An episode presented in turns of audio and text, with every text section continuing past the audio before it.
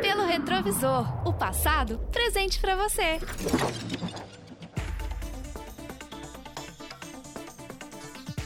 No dia 21 de janeiro de 1981, começaram as vendas do carro mais icônico dos anos 80, o DeLorean DMC-12. Criação do engenheiro John DeLorean, que já era famoso na indústria automobilística pela sua passagem pela General Motors, onde criou um dos muscle cars mais famosos da história, o Pontiac GTO. É claro que você deve se lembrar do DeLorean por conta do filme De Volta para o Futuro.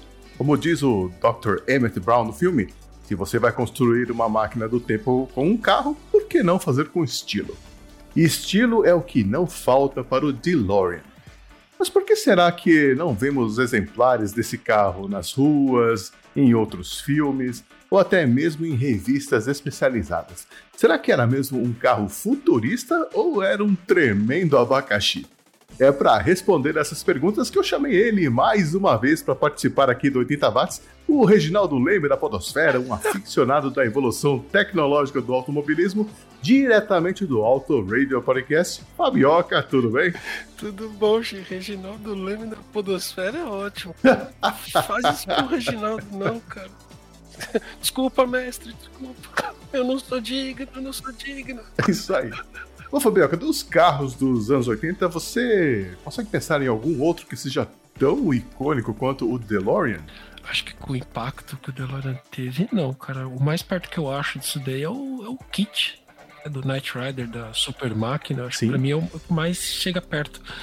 Até porque o, o kit era uma coisa mais comprável, né? Tinha, tinha bastante à venda nos Estados Unidos, você via na TV, Aí você até a concessionava, concessionária fazia o pedido, esperava que o carro falasse, o carro não falava, né? Mas pelo menos você tava dirigindo um Pontiac Trans AM bonitão, motor V8 mega americano, tal, estiloso pra caramba. Acho que ele não via com aquelas calotas preta, mas tudo bem. Isso. Eles vendiam aquele, o kit do kit, né? As luzinhas que ficavam pulsando.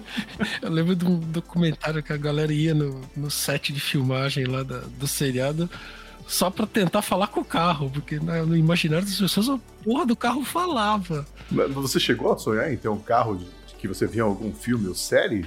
Ah, sim, mas não era um carro dos anos 80, era de uma série que, que passou hum. nos anos 70, na verdade mas que eu assisti nos anos 80 lá no SBT, né, no sistema Bozo de televisão.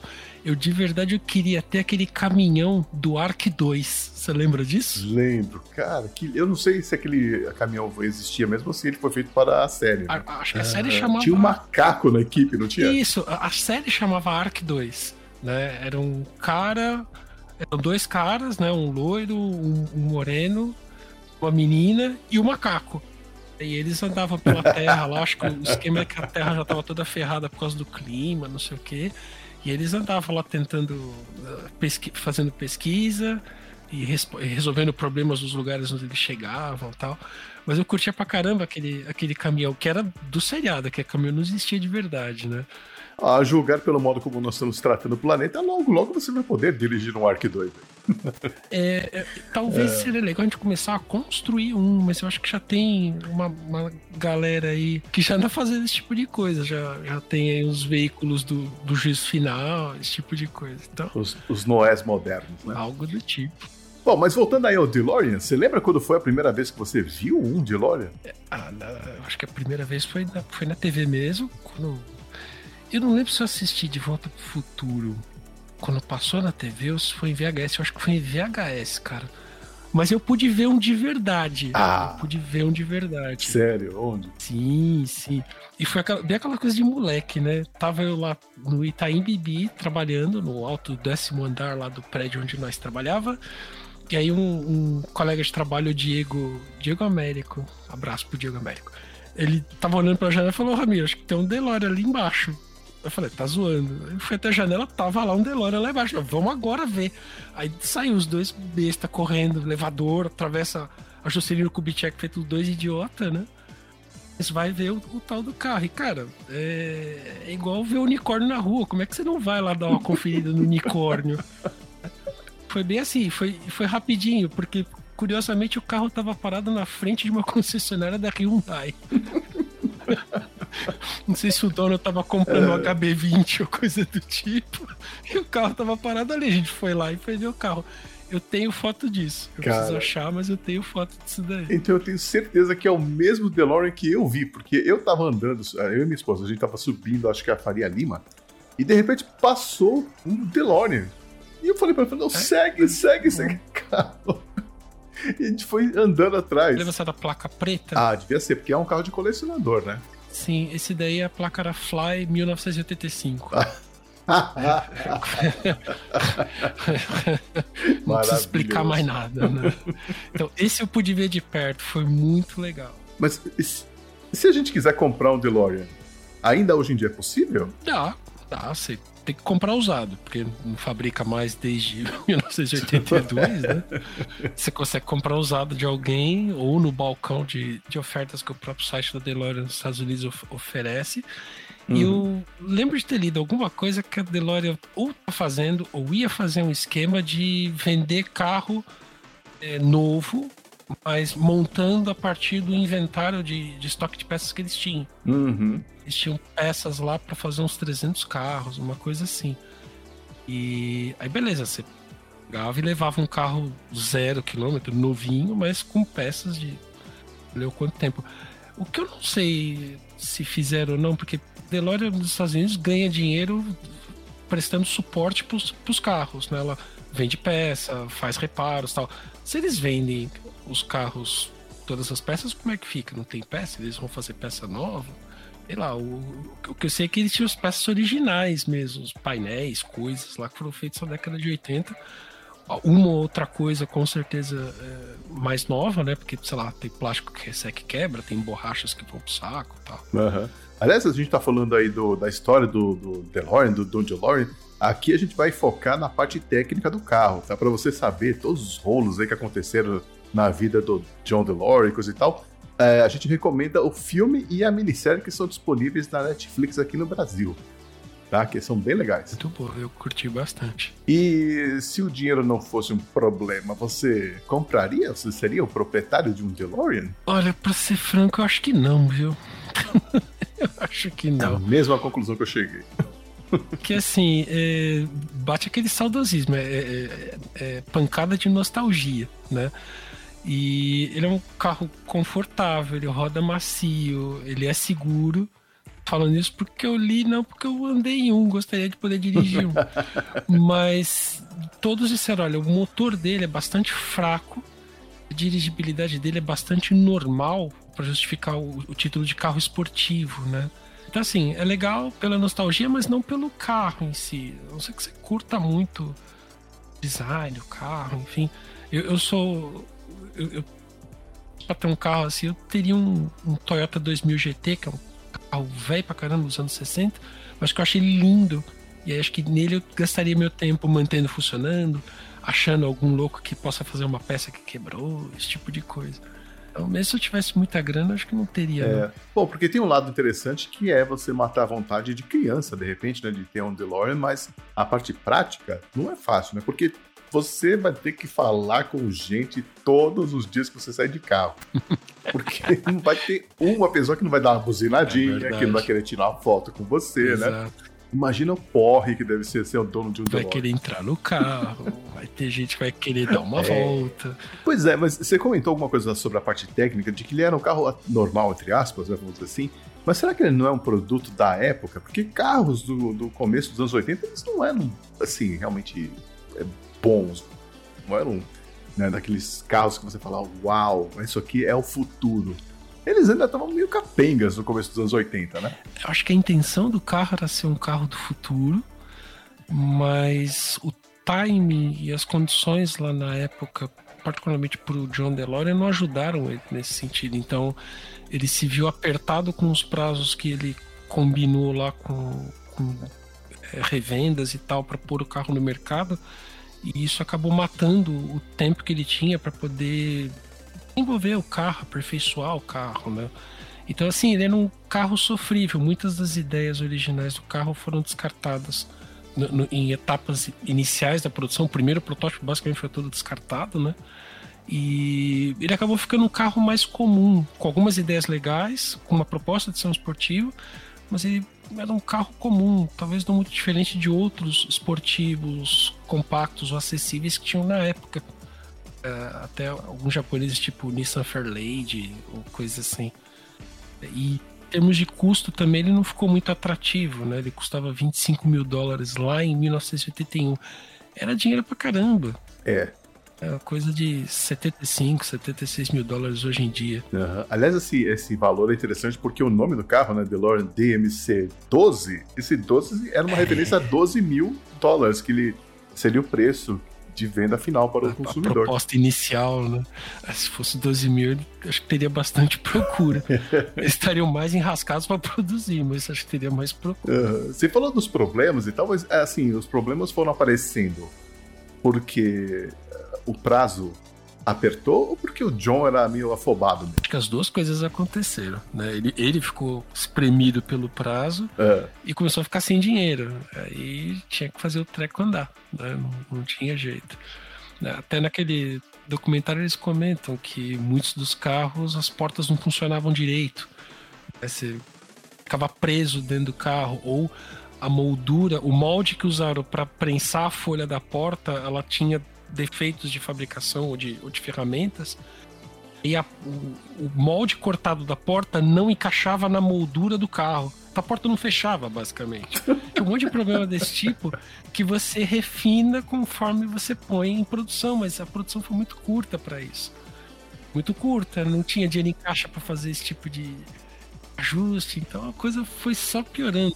Uma coisa que eu não entendo nessa questão dos carros é porque a gente associa o, o DeLorean ao criador, o John DeLorean, só que ele não foi o criador, na verdade, né? Porque não foi ele que fez o projeto. Então, não é? depende, você pode separar o carro em, em chassi e casca. Né? O chassi em si foi de uma equipe de engenharia onde ele estava perto, né? Mas a casca do carro, aquilo que a gente vê né? Não foi ele que fez, ele basicamente comprou o design de outra pessoa, né? de alguém mais gabaritado a fazer carros, né? a, a conceber o carro e como ele se porta e como ele aparenta tal, que é o, o tal do Giorgetto Giugiaro, né? o italiano bom lá, faz um monte de coisa. Fez um monte de Aston Martins, de Ferraris, de Sincas, de Alfa Romeo, Mazda, de Tomaso, ele, ele desenhou carro com um monte de gente, mas ele é um designer de carros. Ele não chega aí tão fundo nos aspectos técnicos, mecânicos do carro. Obviamente, ele não pode inventar um carro de seis rodas e meia e achar que a engenharia vai resolver isso para ele. Ele precisa ser minimamente consistente com o que ele faz. Mas ainda assim, ele só desenhou a casca mesmo, né? E o, e o Giugiaro, ele é famoso por outros carros, né? Por exemplo, que a gente tem é, conhecimento aí no Brasil, ele desenhou o Fiat Uno. Ah.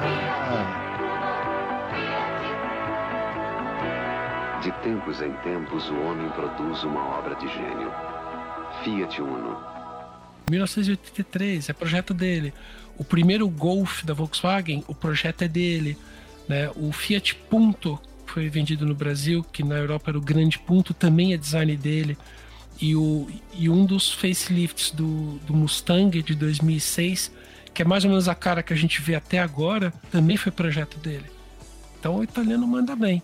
E ele tem outros carros na, na, lista que são bem legais. Ele fez o BMW M1, fez a Lancia Delta, fez o Volkswagen Jetta.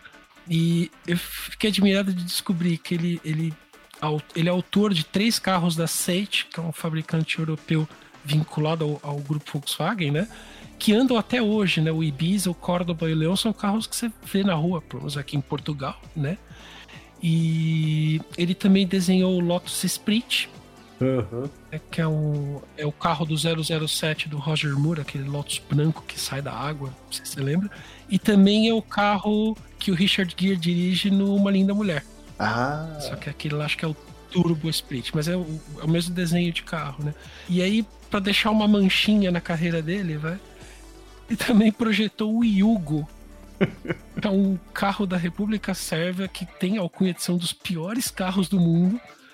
Ele foi muito zoado naquele, naquela animação da Pixar do Carros 2. Era muito zoado, era um tranqueira, né? E o Yugo era fabricado por uma empresa chamada Zastava, que fabricava armas para o exército. No entanto, a proposta era ser um carro compacto de baixíssimo custo. E ele realmente fazia isso. Mas ele era ruim, mal acabado, mal construído e tal. E aí, assim, ele só desenhou o carro. Então, assim, de volta pro DeLorean, ele desenhou a casca, a ideia, a questão do, do, da lataria sem aço inox, foi um acordo do, entre o DeLorean e o Giugiaro, né? Porque o DeLorean queria o, o aço inox para ter mais durabilidade e o Giugiaro meio que incorporou aquilo no desenho e tal.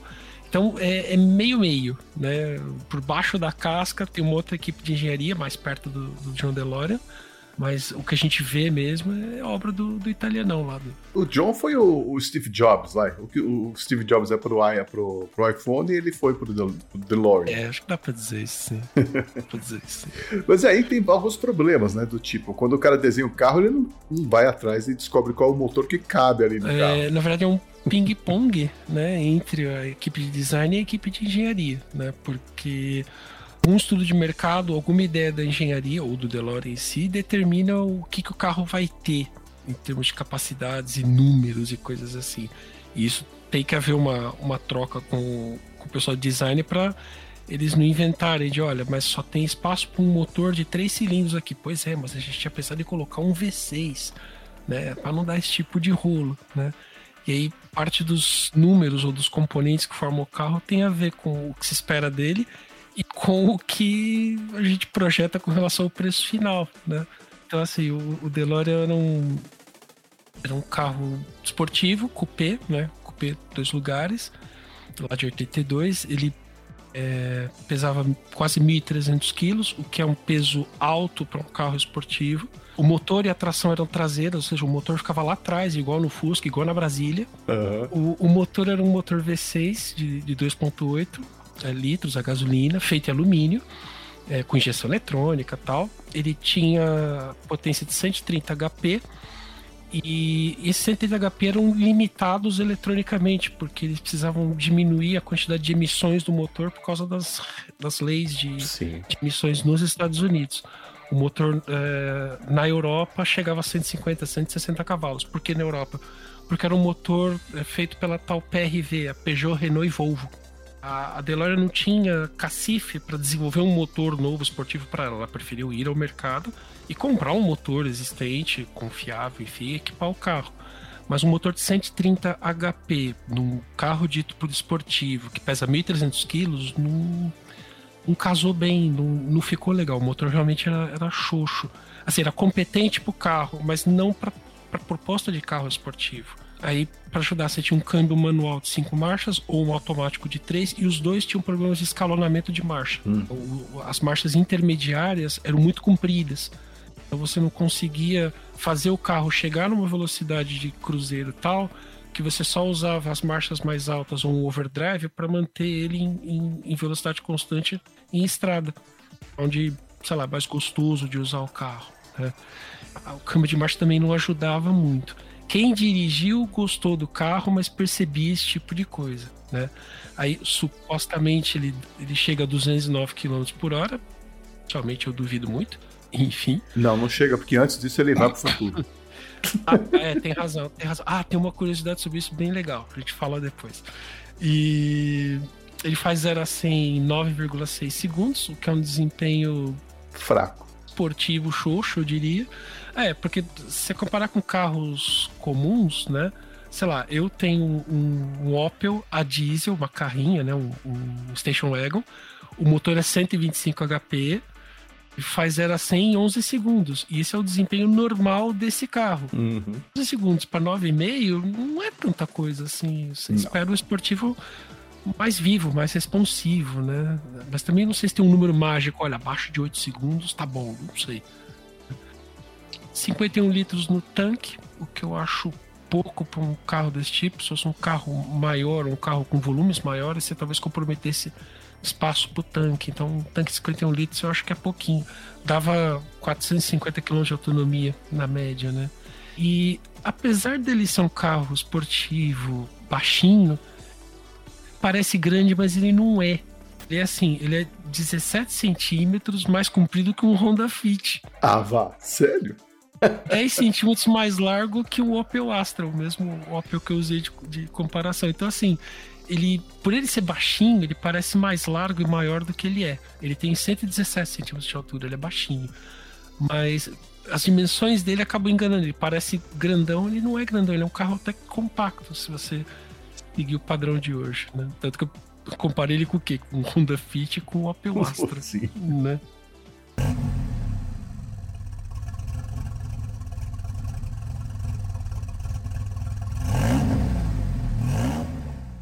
Você falou alguma coisa sobre a Brasília lá atrás. O que, que tem a ver a Brasília com o DeLorean? Tá, você lembra que a Brasília, o motor ficava lá atrás, porque a Brasília usava Sim. a mecânica de Fusca. Basicamente um Fusca com uma casca diferente ou alguma outra coisa mudada. Meu pai teve uma Brasília branca, né? JB5289, inesquecível. E aí cofre do motor ficava dentro do habitáculo, né? Onde as pessoas vão dentro do carro. E aí você tinha aquelas tampas enormes, pesadas, com fibra de vidro e outros materiais, para dar uma segurada no calor dentro do carro e para segurar o barulho dentro do carro. Nossa. Porque o motor ali na subida era, era infernal. Eu lembro desse barulho na, na Brasília do, do meu pai. Lembro do cheiro também. Olha, o cheiro eu não cheguei nesse ponto, mas o barulho, como a gente sempre andava lá atrás, e às vezes a gente andava em cima daquela tampa, né? a gente escutava isso daí. E o DeLorean é a mesma coisa, porque o, o motor tá dentro do, do habitáculo também. Né? E tem uma tampa cobrindo o motor. É uma tampa mais eficiente. Né? Ela, ela deixa passar muito menos barulho. Não sei se passava cheiro também, fumaça, enfim. Mas tem, tem esse paralelo, tem, tem, alguns paralelos com o Volks que eu acho divertido. Né? Esse do, do motor, por exemplo, da tampa. É, é, engraçado. Você tem que abrir a tampa atrás, depois você tem que abrir a tampa do motor para você poder alcançar o cofre do motor. Então, de certa forma, o motor tá junto com você. É, e o interessante do DeLorean é que a chavinha ficava atrás do banco do, do passageiro. Então você tinha que levantar a primeira tampa, ir lá, abrir a porta da parte de trás, puxar a, a chavinha, voltar para trás do carro e aí você levanta a tampa do, do, do motor mesmo, né? Eles Absurdo. usaram a parte de trás do carro para muita coisa, na verdade, né? A, a, bateria do carro fica atrás do banco do carona. Atrás do banco do motorista tem um cofre, tem um, um compartimento fechado com chave, que é uma chave diferente chave do carro, né? Então acho que eles usavam a parte de trás do carro para alguma cofre. coisa. Eu chamo de cofre, mas é um compartimento fechado. Você guarda alguma coisa de valor, talvez sua arma, não sei. Né? Como, como o carro era pensado muito no mercado americano, eu imagino que era, era isso. Uhum. Então, era um carro relativamente comum, né? Ele acabou não tendo números muito expressivos, mas eu acho que por falta de tempo e realmente eu não sei dizer, acho que, você, acho que você tem um ponto bom nesse aspecto, Xi. Talvez era o que a época pudesse propiciar. Ou eles tinham muito cacife, uhum. muito tempo, né, muita grana, muita gente competente trabalhando junto, a desenvolver coisas do, do meio do nada, né? Eles acabaram tendo que comprar componente padrão para uma série de coisas, airbags e tal, era tudo item de prateleira, né? Não, não tinha como desenvolver algo e depois pedir para alguém fabricar para você. Não, antigamente os fabricantes faziam tudo.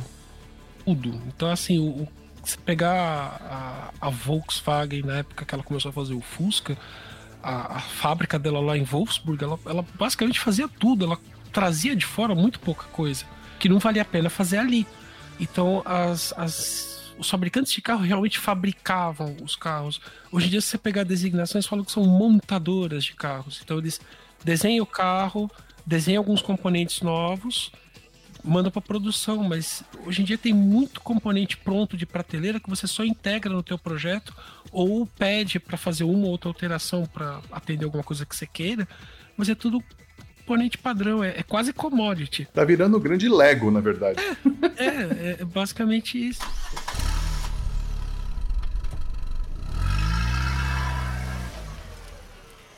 Durante a sua pesquisa você encontrou alguma outra informação curiosa? Ah, sim, eu achei algumas coisas divertidas aqui no, nos apanhados. Eu achei o manual do carro, o manual do proprietário. Ah, sério? É, foi, é legal olhar esse tipo de coisa. Tinha, tinha duas coisas lá que eu achei bem divertidas. No manual, eu, só olhando o manual, eu percebi duas coisas lá. O chassi do carro é, usava o conceito de chassi, chassi carroceria, né?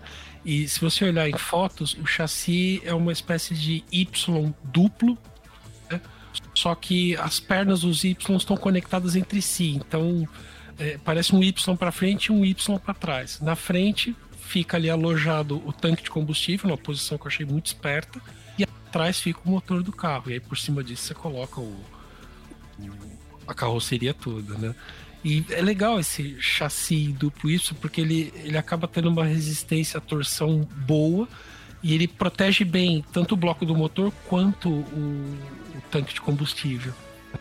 Eu achei isso legal. E isso foi coisa que veio da Lotus. Né? A uhum. Lotus trouxe essas ideias para dentro do, do projeto do DeLorean. Em algum momento, quando o DeLorean se viu ferrado, viu que o primeiro protótipo do carro estava lascado, não tinha como ir para frente. Aí contratou a Lotus, né, via Sr. Colin Chapman para dar um help lá e eles fizeram uma reengenharia meio pesada. Então, por exemplo, esse, esse chassi em, em duplo Y eu achei divertido, achei inteligente por causa disso daí. É, a, a, coisa que acho que mais chama atenção no carro, né, no DeLorean, além dele ser todo quadradinho, vamos para mim, né, é saber que a lataria dele é toda em aço inox. Sim. É aço inox que pode ser usado para aplicações com comida. Não um aço inox específico para automóveis.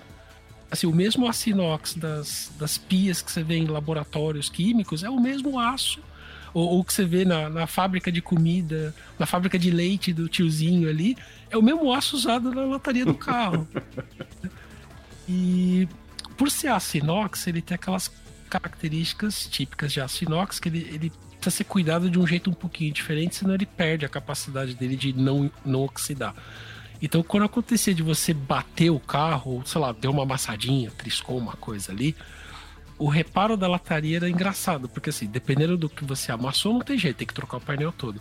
Mas se era só um arranhãozinho ou um amassado de leve, você podia ir lá no, no martelinho de ouro, que tinha que usar um martelinho de borracha, não podia usar martelo de metal, né? Hum. E aí, se a superfície ficasse brevemente imperfeita, ele não podia lixar a superfície com uma escova de aço ou qualquer coisa de metal. Porque metal atritando contra o metal da lataria criava impurezas no aço. E o aço começava ah, a enferrujar. Ah. Então, para dar uma limpada na lataria, para deixar ela uniforme, bonitinha de novo, você tinha que usar literalmente lixa. Hã? Lixa comum. Sério? Você lixava o carro, sim, porque o aço era aço inox escovado, então ele não tinha um acabamento é, liso, brilhante. Então, se ele desse uma amassada, tranquilo, você lixava e era o que você precisava fazer para ele ficar inteiro. Se você lixasse com algum material que tivesse metal na composição, o metal ficava impuro. Que louco. E aí ele enferrujava. Aí, coisa que eu li no, no manual do proprietário: você podia lavar o carro com água morna e detergente leve. Mas eles falam assim: se, você, se o carro estiver sujo com graxa ou com impurezas muito, muito grudentas, o ideal é limpar o carro mesmo com um pouco de gasolina e água rasa. Água rasa. Tá na página 18, se você procurar é... o manual. Impensável no carro normal. As primeiras versões do carro, somente no protótipo, eh, eles usavam amortecedores a gás para segurar o peso da porta asa de gaivota, que acho que é deve ser a coisa mais icônica do carro. Acho que o primeiro carro desse tipo que eu vi na minha vida foi, foi o DeLorean, né, com esse tipo de porta. E apesar da porta ter esse perfil em aço tal, ela não é uma porta muito pesada, ela pesa 42 quilos, que é o peso normal de uma porta de carro.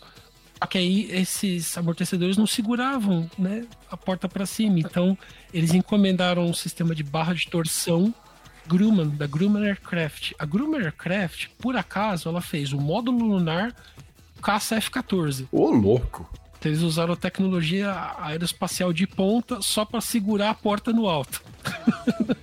é por isso que eu vi alguns uns clipes onde as pessoas abrem a porta e elas têm que empurrar, porque a porta não sobe sozinha. Exato, ela é pesada demais, a articulação ali é pesada demais, mas pelo menos essa barra de torção segurava ela no lugar, depois de aberto segurava no lugar. Né? E tem uma coisa que você comentou, né? A, a porta ficava alta, então tinha um puxadorzinho né, de couro, de bonitinho. Couro. né? Ou de pano, enfim, que faz lembrar o famoso puta que pariu, né? Do, dos carros, sim, né? Sim.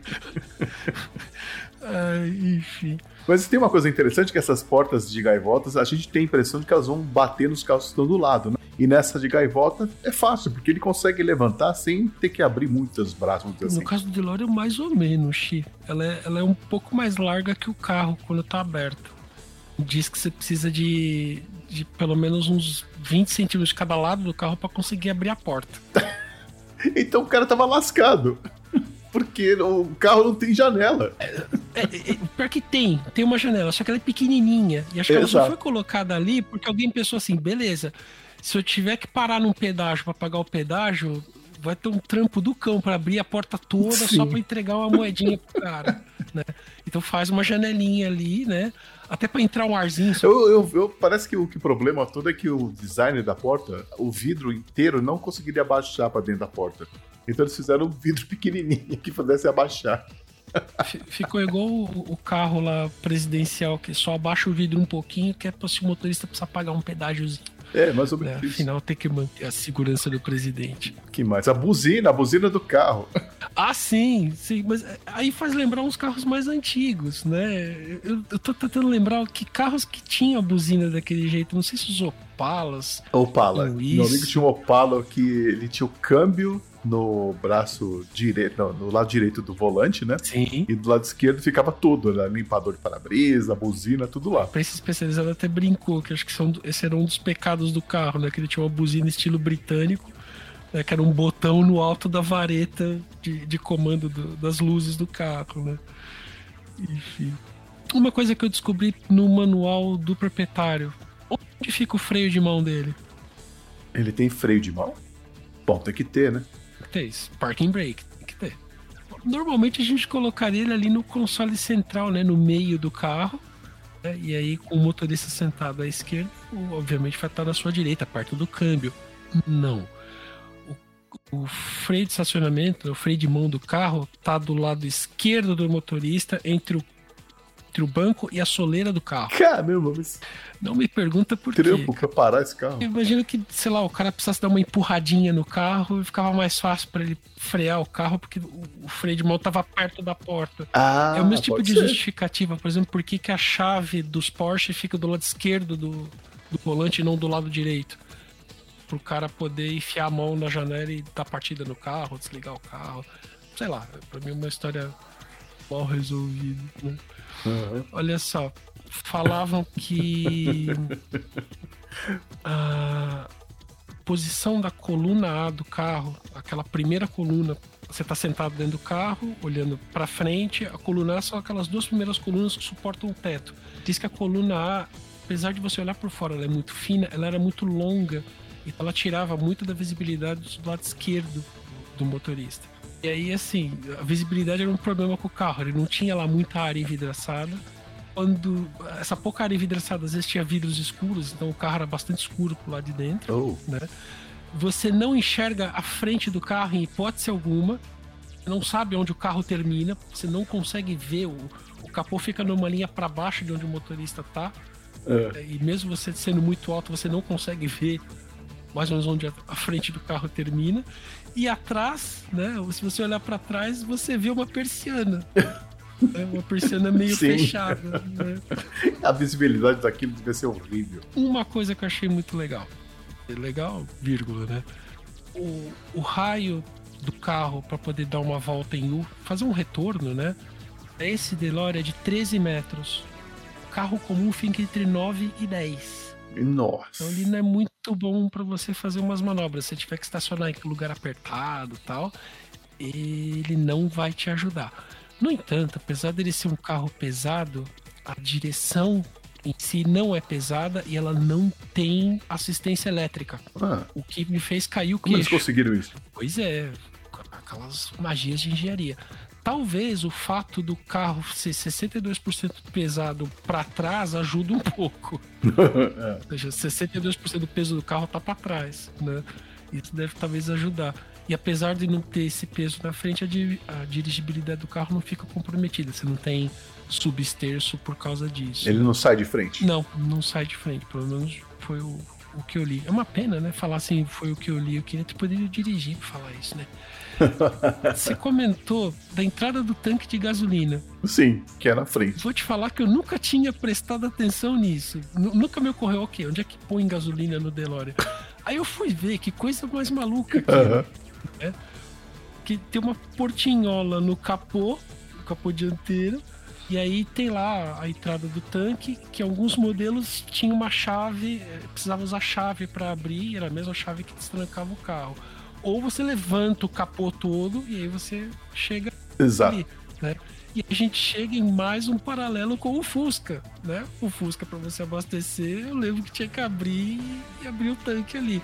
Uhum. Só os Fuscas mais moderninhos que tinha a portinhola pro lado, de, pro lado do carro ali, igual quase todos os carros. Não, meu, é com aquela, aquela tampinha que parecia uma tampa de jarra de geleia.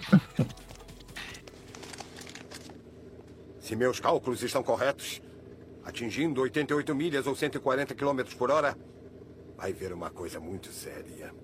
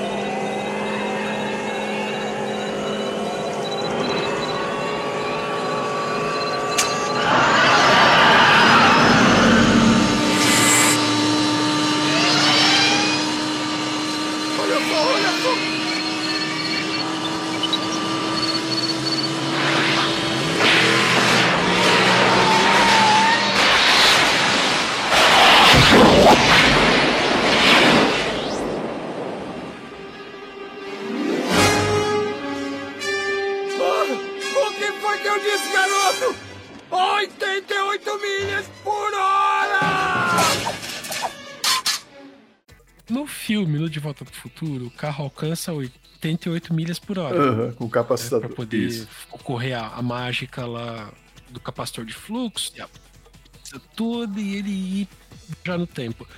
No entanto, o mostrador do carro de velocidade vai até 85 ah, milhas por hora. pode procurar, pode procurar. Não é possível isso. E eu não tenho certeza se eles colocaram um outro mostrador que ia até 95 só para poder ajudar um pouco o filme. Porque tinha aquele mostrador digital, né, no, em cima do painel, lá no filme, né? Pra você ver lá, olha, chegou 88 milhas por hora tal. Mas o mostrador original mesmo ia até 85. aí substituíram por outro que chegava até 95 é, milhas por hora. Mas faz sentido, né? Porque se a velocidade máxima dele era 120, 88 dá 140 um pouco mais de 140. por hora. Não ia chegar nunca. É, essas são aquelas coisinhas que quando você analisa friamente fala, não, beleza, eu fui enganado pelo filme o tempo todo, mas eu tava ali emocionado pelo filme, então eu vou deixar passar. Né? Pois é. o carro precisa de muito espaço para conseguir chegar a 140 por hora. com aquele motor, com toda a parafernália que o, que o doutor colocou atrás e é. tal. Só caindo de um precipício. É, aí gravidade, gravidade ajuda todo mundo. é, que ótimo.